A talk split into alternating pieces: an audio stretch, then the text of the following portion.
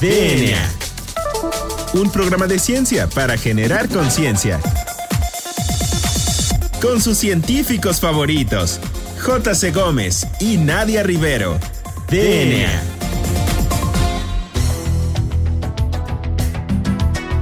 Hola, hola, hola. Bienvenidos a una emisión más de este su programa favorito sobre divulgación de la ciencia, DNA. Yo soy la doctora Nadia Rivero y me acompaña, como todos los jueves, en los micrófonos, el famosísimo doctor Juan Carlos Gómez Bereján. Juan Carlos, ¿cómo te encuentras en este jueves más de DNA? ¿Qué nos cuentas? ¿Por qué no le platicas a nuestro queridísimo doctor qué le tenemos preparado para el día de hoy? Así es, Nadia, pues muy bien, este, muy contento de hacer otro programa de DNA. El día de hoy eh, tenemos un tema muy interesante, un tema que eh, pues atañe a todo el mundo, literal, ¿no? Le llaman el Global Sphere, que es este como interés global, ¿no? Del Public Sphere, del interés público global, ¿no? En donde vamos a, abordar un tema que es el del calentamiento global y el cambio climático. entonces, eh, sí, entonces Nadia, este, pues un poquito de lo que estábamos eh, platicando fuera del aire era que eh, pues lo importante del tema y cómo se ha hecho muy controvertido el tema, porque de hecho este es uno de los temas que eh, ya lleva bastante tiempo trabajándose, ¿no? Y que más ha sido influenciado por características políticas y por comentarios políticos. Como tú bien dices, es un tema muy controvertido y que ha tenido pues tintes un tanto políticos y sobre todo, bueno, pues la ciencia ha estado muy al pendiente de cómo poder intervenir para que el cambio climático se pueda pues aminorar y no nos afecte tanto como especie, porque no olvidemos que antes de humanos pues somos homínidos y entonces somos una especie viviente que se ve afectada por todos estos fenómenos pues naturales. ¿qué te parece Juan Carlos si nos platicas un poquito acerca de qué es el cambio climático? Pues mira, hay dos términos que hay que definir aquí muy claros, ¿no? Primero que es el calentamiento global y luego que es el cambio climático. ¿Sí? Y para ello también hay que definir algunas cosas como por ejemplo el clima o el tiempo y la temperatura. Entonces, bueno, el clima es eh, las condiciones regionales o globales en periodos largos, ¿sí? Anuales o este, inclusive de décadas, ¿no? De las condiciones atmosféricas de, de una región, una localidad o en general. ¿sí? Y el tiempo, la temperatura son las condiciones atmosféricas que ocurren en días o en periodos muy cortos, que pueden ser en minutos, en horas, igual en una región. ¿Sí? Muy, muy, este, puede ser muy focalizada o puede ser también muy global, pero el, digamos que los términos son cortos. ¿sí? Por otro lado, otro término importante que también hay que eh, mencionar es el eh, término de una, las épocas geológicas. ¿sí? Las épocas geológicas son escalas temporales que eh, representan el tiempo en la geología, digamos es como lo mide la geología, así como nosotros medimos nuestra edad cronológica en años, pues ellos lo miden en épocas eh, geológicas, ¿sí? Y eh, en estas épocas geológicas, fíjate que recientemente un premio Nobel que se llama Joseph Krotzen, que él estuvo trabajando en algunas cosas de, del ozono y que ganó el premio Nobel en el, me parece que en el noventa y tantos, él propuso a principios del año 2000 un término que si bien ha sido un tanto este, controvertido, es un término importante, es el término de el antropoceno. Y el antropoceno es una era geológica que se propone que va a sustituir al holoceno. El holoceno es una época que es la época actual, ¿no? Que se considera la época donde se hacen suaves los glaciares, baja, sube el nivel del mar, ¿no? Y em, es la, digamos como algo parecido a lo que tenemos ahora. Sin embargo, ahora se maneja el antropoceno. Aunque todavía es controversial por los periodos que se dice que bueno son muy cortos y no se puede decir que sea toda una época geológica, pero sí ya se está viendo que es muy claro, ¿no? Y es algo que hay que mencionar que no hay duda de eso, es que eh, el antropoceno es una época geológica en la cual las actividades del ser humano tienen un impacto en los ecosistemas y eso hace que cambien las condiciones geológicas del eh, planeta. Se cree que esto inicia desde la revolución industrial, ¿no? Desde el inicio de la revolución industrial, y que eh, también hay otras personas que, proponen que no es cierto, que es desde la época de la agricultura, desde que se empezó a plantear la agricultura, porque, y tú ya nos contarás que los monocultivos, bueno, que generan ¿no? Eh, y la cantidad de CO2 y metano que, generan. Así es, Juan Carlos. De hecho, ahí algo muy interesante es que hay, hay una caricatura en donde dicen, bueno, pues si todas las épocas este, eh, de, la, de, la vida de la Tierra se caracterizan por fósiles de plantas, animales, bla, bla, el, el antropoceno dicen que se va a caracterizar por la basura que estamos dejando, las botellas de Coca-Cola, eh, restos de plástico, etc., ¿no? Entonces, yo creo que sí se debería considerar como una era geológica. Así es. Y algo interesante es que eh, ya estamos viendo que está eh, desapareciendo las especies del Holoceno. Son muchas especies biológicas, aunque se adaptan, porque recordemos que los organismos biológicos tienen cierta dinámica a las condiciones ambientales y se adaptan, ¿no? Están, estamos viviendo una época en la que muchas especies van a desaparecer derivado de estas actividades del antropoceno. Entonces, bueno, eh, el calentamiento global, de acuerdo a una de las definiciones que yo saqué y que me parece muy adecuada de la NASA, es eh, el aumento en la temperatura observado desde 1850 más o menos, derivado de las actividades humanas. Y el cambio climático, el cambio climático incluye el calentamiento global y se define como el cambio a lo largo del plazo de los patrones normales eh, ambientales, que pueden ser temperatura y clima, y incluye el calentamiento global. Entonces una cosa es que cambie los patrones normales de temperatura, ese es el, el cambio climático, ¿no? Y otra cosa es el calentamiento, que es el aumento en la temperatura que estamos viendo. Son cosas muy diferentes. Pero que es muy importante hacer énfasis en la diferencia porque muchas veces en el lenguaje cotidiano utilizamos los términos de manera indistinta. Así es, es así es, es, muy importante hacer ese énfasis porque, eh, bueno, para ahora que estamos con todo, que vemos que si Greta Thunberg dice y que si no sé quién dice y que el influencer no sé qué, bueno, que sepamos desde antes qué es lo que están diciendo y por qué. Ahora, desde 1950, la Organización Meteorológica o la Comunidad Meteorológica está investigando esto, Desde ahí. Y desde ahí ha tenido una influencia tanto en la Guerra Fría como en diferentes este, países, como el mismo protocolo de Kioto, ya lo platicaremos en la segunda sección, que eh, pues se presta a muchas cosas políticas y a muchos ajetreos políticos.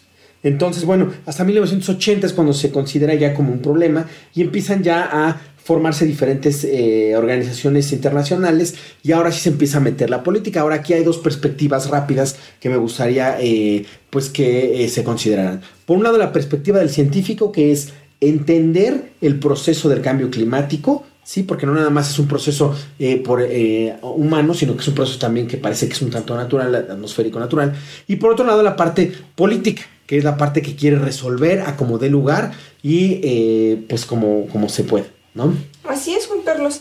Y bueno, pues en este sentido ya sabemos cuáles son las diferencias entre calentamiento global y cambio climático, que si bien son muy están muy relacionadas, pues las este, definiciones son totalmente diferentes. Y bueno, pues a mí me toca platicarles acerca de qué causa este cambio climático. Y es que bueno, pues como podemos saber y escuchar en las noticias, en los últimos años ha habido diferentes fenómenos naturales que parece que han sido influenciados por este cambio climático. Entonces, bueno, pues el cambio climático, como tú ya bien mencionaste, pues es esta tendencia que se ha observado aumentar la temperatura desde mediados del siglo XX. Esto es pues principalmente por esta revolución industrial que fue aumentando pues el exceso en la, en la contaminación de la atmósfera. Y bueno, pues también se debe en parte a la expansión que este, va teniendo pues la población humana y con ello también en la expansión en las actividades antropogénicas que puedan estar generando los famosísimos gases este, de efecto invernadero. Seguramente muchos de nuestros radioescuchas pues, ya lo han este, en algún momento escuchado en su vida y pues no les ha de sonar tan diferente el, es tan indiferente este tema. Entonces, bueno, pues los gases de efecto invernadero que principalmente están implicados en bloquear el escape del calor de nuestro planeta y que va a provocar un aumento en la temperatura de nuestro planeta y con ello diferentes catástrofes naturales, pues son este el vapor de agua, el cual es el más abundante. Y bueno, este vapor de agua también tiene como es un eh, digamos que es un arma de dos filos, porque si no hay vapor de agua en el ambiente no puede haber nubes y por tanto no puede haber precipitaciones como pues son las lluvias, ¿no? Sin embargo, este, este, eh, pues este vapor de agua es el más abundante en la atmósfera y bueno, eh, cuando se acumula también en la atmósfera, pues provoca que exista un aumento en la temperatura porque no deja escapar el calor que se genera por las actividades diarias o por la radiación solar este, que puede incidir en nuestro planeta. Por otro lado, también está el dióxido de carbono, el CO2, que aunque es el menor componente de la atmósfera, bueno, pues se sabe que se libera por, es el este, gas invernadero más importante que está implicado en este, el, el, el calentamiento global y bueno, también en cuestiones del cambio climático. Y bueno, este se libera por la respiración, es decir, cuando nosotros generamos, respiramos, consumimos oxígeno, liberamos CO2 y lo mismo para muchísimos de los este, organismos aerobios que están poblando pues la Tierra. También este, se sabe que el CO2 se libera por las erupciones volcánicas y este, por las actividades humanas o como son la deforestación, el cambio de uso de la tierra, el quema de combustibles fósiles, entre otros. Y bueno, se sabe que desde la revolución industrial, pues las concentraciones de CO2 han aumentado en aproximadamente un 50%. Entonces es por ello que se le, eh, pues dice, se dice que este aumento del CO2 por las actividades antropogénicas están también impactando en el cambio climático. Otro de los gases de efecto invernadero pues es el metano, que es un gas hidrocarburo que se produce a través de este, fuentes naturales o por actividades humanas. Por ejemplo, la descomposición natural de la materia orgánica pues genera este CO2 la agricultura, principalmente el cultivo de arroz, genera este, pues altas concentraciones de metano. Y finalmente, la digestión de los rumiantes también es una de las principales este, fuentes de CO2. Por eso se sugiere que el consumo de carnes rojas pues, se disminuya, además de que también es benéfico para la salud. Y finalmente el, gas que eh, conocido como óxido nitroso, que es un gas este, de efecto invernadero muy poderoso, se produce por las prácticas de cultivo y el uso de fertilizantes, también por la combustión de combustibles fósiles, valga la redundancia, y por la producción de ácido nítrico y quema de biomasa. Finalmente, yo creo que es el más importante que de hecho le otorgó el premio Nobel al difunto Mario Molina, pues son los clorofluorocarbonos, que son compuestos sintéticos de origen industrial que pues ahora están ampliamente regulados en cuanto a su producción y liberación a la atmósfera, porque bueno, como ustedes saben, pues estos este, gases de efecto invernadero afectan al, directamente a la capa de ozono y bueno, la destruyen. Ya ven que hay un hoyo en la capa de ozono y es a causa de estos clorofluorocarbonos. Entonces, ¿qué te parece si dejamos hasta aquí esta primera parte de este, nuestra plática acerca de cambio climático y de los gases de efecto invernadero que son los que están acelerando el proceso del cambio climático, Juan Carlos? Entonces, a todos nuestros radioescuchas, no se despeguen de su radio porque ya regresamos. Esto es DNA. Volvemos en menos de lo que tus genes se traducen a proteínas.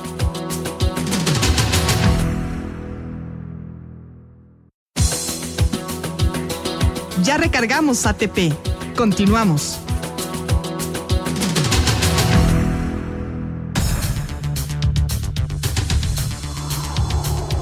Bien, pues ya regresamos a DNA. Recuerden que estamos platicando de cambio climático y de su importancia para eh, la ciencia y su importancia para la sociedad en general. Entonces, en la sección pasada nos platicaba la doctora Nadia acerca de los diferentes gases de efecto invernadero y yo platicaba un poquito acerca de las dos como visiones que existen en eh, cuestiones de cambio climático. Una visión política que busca como resolverlo todo sin importar sobre qué, ¿no? Y una visión un poco más eh, científica que es la de conocer bien el, efecto, conocer bien de dónde viene y después ya poder actuar. Entonces, en este sentido, me gustaría eh, destacar que ha habido muchas eh, pues, opiniones encontradas y que inclusive de los mismos científicos se ha eh, pues intentado como este desmentir la hipótesis del, cambio climático. Eh, sin embargo, ahí hay varias pues aproximaciones. Una de ellas es que los cambios que se han visto, sobre todo particularmente de 2012 hacia, hacia acá, han sido cambios de temperaturas muy drásticos y eh, cambios de temperaturas eh, muy, eh, digamos, aberrantes que alteran los patrones normales en las diferentes regiones. Entonces, con esto no hay mucha duda o no hay mucha, pues, digamos, como podemos decir, una controversia acerca de que el cambio climático existe y de que lo está provocando el ser humano. Ahorita hablaremos un poquito de las causas, Nadia. ¿Por qué no nos platicas un poquito de las causas? Claro que sí, Juan Carlos. Bueno, pues como tú bien mencionas, hay este diversos este pues agentes causantes que se han este pues relacionado con que se genere el cambio climático o incluso que este se exacerbe. Entonces, en este sentido, bueno, pues lo más este común es hablar del efecto antropogénico que, tiene, que tiene la especie humana con potenciar este, el efecto del cambio climático, ya que se sabe que la quema de carbón, aceite y gas pues va a aumentar las emisiones de CO2, dióxido nitroso, que van a ayudar a que el efecto, a que el cambio climático pues esté aumentando. También la deforestación, pues acabar con los árboles, pues que son los que ayudan a absorber el CO2 que se va a la atmósfera, pues va a ayudar a que aumenten los niveles de este gas de efecto invernadero y así se potencie el cambio climático. También, bueno, pues se sabe que los, este, las costumbres ganaderas, tener un aumento en el número de cabezas de ganado, pues va a contribuir al aumento del metano. Y bueno, también existen algunas, este, pues, digamos, fuentes que son intrínsecas y que no tienen nada que ver con los, eh, las actividades antropogénicas que nosotros podemos estar desarrollando con nuestro día a día. Y esas tienen que ver más que nada con cuestiones naturales y que quizá nosotros, pues, no conocemos porque se les da el peso más político a, todo esto de las emisiones de gases de efecto invernadero por parte de nuestras actividades este, cotidianas. Y bueno, pues los, este, las causas intrínsecas son el forzamiento volcánico. ¿Esto qué quiere decir? Bueno, pues la actividad volcánica usual que pues no podemos controlar nosotros como especie va a generar grandes cantidades de CO2 y de metano que van a estar impactando también sobre el cambio climático. También incluye esto al forzamiento solar, es decir, la variación de la radiación solar que va incidiendo sobre la atmósfera pues va a influir sobre el flujo de los gases de efecto invernadero y esto pues obviamente nosotros no lo podemos controlar puesto que tiene que ver con cómo va girando este, la Tierra sobre su propio eje, cómo vamos a tener más este, pues, e incidencia de los rayos solares sobre nuestro planeta. Entonces también a este forzamiento solar, solar se le este, pues va a, a este, adjuntar las variaciones orbitales y finalmente bueno, pues también hay un impacto de eh, pues los meteoritos. Aunque ustedes no lo crean, bueno, cuando hay, cae un meteorito a la Tierra, pues empieza a haber eh, cambios eh, climáticos porque pues se generan desprendimiento de dióxido de azufre y además pues el polvo que se puede llevar a desprender de este impacto puede ayudar a generar como una capa que va a evitar que salgan los gases de efecto invernadero y se caliente aún más la Tierra. Entonces, como pueden ver, pues hay tanto causas naturales, por así decirlo, como causas antropogénicas que van a impactar sobre el eh, cambio climático y que bueno, nosotros si bien no tenemos nada que ver con estas naturales, sí estamos ayudando a que sea más rápido este cambio climático con nuestras actividades antropogénicas. De hecho, ese es uno de los por cual la gente que está como en contra de, como Donald Trump, por ejemplo, que estaba en contra del calentamiento, dice, no, es que es algo natural, ¿no? Es que antes de 1820, 1800 y tantos, no había registros de temperatura. Es que en los 70 hubo un decremento. Y no, fíjate que lo que ha pasado es que con diferentes modelos que se llaman modelos climáticos, que son representaciones de procesos físicos, químicos y biológicos, del clima se ha predicho la temperatura con mayor exactitud. Entonces hoy en día tenemos mayor exactitud y podemos hacer predicciones y por eso es que sí se habla de que sí hay un cambio climático, de que ya hoy en día podemos decir que sí es el hombre que los está provocando y que además no es eh, como está fundamentado, pues no nada más es la parte como tú bien mencionas natural. Nadie, ¿Qué es lo que está haciendo la, la humanidad y les, particularmente los científicos para contrarrestar este, eh, estos, este efecto? Pues mira, Juan Carlos, aquí antes de hablar de cuáles son como los lo que está realizando la ciencia para poder contrarrestar eh, la aceleración del cambio climático, pues es muy importante mencionar que todas las consecuencias que nos va a traer el cambio climático. Por ejemplo, si aumenta la temperatura de la Tierra, se van a empezar a este pues deshacer los glaciares, va a aumentar los niveles del mar y entonces va a haber pues daños contra las poblaciones que viven en las orillas del mar. También, bueno, pues va a haber problemas como los que estamos viviendo actualmente con la pandemia de COVID-19, porque entonces va a haber un aumento en las pestes que van a atacar a las plantaciones que pues, nos alimentan. Entonces va se va a ver amenazada la seguridad alimentaria que bueno, es, es, un papel muy importante que nosotros pues prácticamente pone nuestra vida en riesgo. Y sobre este, lo que mencionas de cuál es la respuesta de la ciencia al cambio climático, fíjate que es muy interesante porque se enfoca en, unos puntos muy, importantes. Lo principal es reducir las emisiones de CO2 y de otros gases de efecto invernadero. ¿Esto cómo lo va a, resolver la ciencia? Bueno, pues se sugiere que es a través del secuestro del CO2 en la atmósfera a través de reservorios que pueden ser geológicos, este, submarinos o incluso terrestres. Pero aquí hay, hay, hay, como ciertas limitaciones, riesgos y costos que toda la ciencia necesita resolver, porque dice, bueno, vamos a utilizar, por ejemplo, otras fuentes de energía como pueden ser la energía eólica, pero como bien sabemos, estas hélices pues no son biodegradables, entonces esto ya nos está generando ahí otro problema de contaminación que a la larga pues va a impactar sobre el cambio climático. También este otro punto que está, otra estrategia, mejor dicho, que está tratando de cubrir la ciencia es a través de la adaptación. Como sabemos, pues las especies eh, pues vivas, la vida en general, busca adaptarse para poder ser pues suficiente para el medio en donde se está desarrollando. Y bueno, pues no somos la excepción y estamos tratando de responder y hacer frente al cambio climático a medida que éste se produce. Es decir, conforme van saliendo los problemas que van este, derivándose el cambio climático, pues se van generando nuevas estrategias para poder contrarrestarlo. Y de esto, esta manera vamos a poder tener una agenda muy planificada de cómo atacar al cambio climático. Y por aquí se van colando pues la, la parte de geoingeniería solar, solar. ¿Lo has escuchado esa palabra, Juan Carlos? No, ¿qué es? Bueno, pues estas son modificaciones a gran escala que lo que van a tratar de hacer es limitar la incidencia de la radiación solar al planeta. ¿Y cómo lo van a lograr la geoingeniería solar? Bueno, pues lo que están planeando es crear una especie de escudos que vayan, pues, pues, digamos que rodeando a todo el planeta y que vayan de tal manera que vayan limitando cuánta radiación solar nos va a incidir de tal manera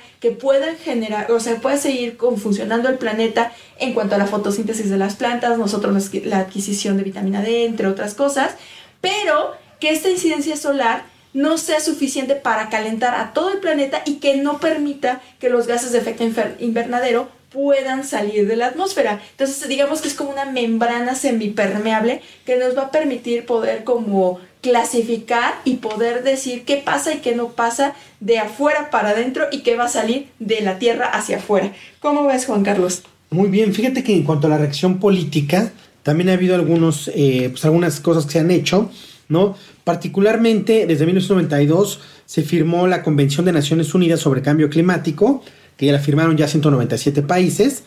Luego en 1995 el famoso protocolo de Kioto que se termina de firmar en el 97, en donde ya hace una eh, como una, eh, eh, una emisión jurídica de que todos los países tienen que seguir ciertas normas para disminuir la eh, cantidad de, de, de, CO2 que están produciendo. Lo mismo el Acuerdo de París de 2015, que también agrupa diferentes naciones para ya disminuir y hacer acelerar todos los esfuerzos para disminuir la cantidad de eh, gases de efecto invernadero que se están produciendo y eh, la, cumbre, de la Cumbre de Acción Climática de 2019, que fue convocada por las Naciones Unidas y que hay un mexicano que se llama Luis Alfonso de Alba, que está como a la cabeza de todo esto, y también es proponer y acelerar eh, eh, pues las medidas, sobre todo a nivel de, pues industria privada e industria pesada, y propone la resiliencia de las ciudades para los cambios climáticos. Entonces también hay la parte política. Todos conocemos a esta niña, este, Greta Thunberg, que es, es como ahí una influencer que, habla mucho ahí de este de cambio climático y bueno prácticamente el que quiera montarse al, al carro de la este de, del cambio climático bueno ahí se pone y se sube cualquier político para decir que su bandera es ahí pero bueno es es un tema súper politizado es un tema súper controvertido ¿no? Y eh, sin embargo, bueno, pues es un tema que ahí está, sí hay cambio climático, sí lo estamos provocando los humanos y bueno, pues habrá que ver qué cambios se hacen en los próximos años. Ya por ahí algunos países de la Unión Europea dijeron disminuir la cantidad de, carros que son eh, dependientes de gasolina. Así es, Juan Carlos. Y bueno, como mencionábamos, pues una de las causas antropocéntricas que están originando el cambio climático, pues es la deforestación.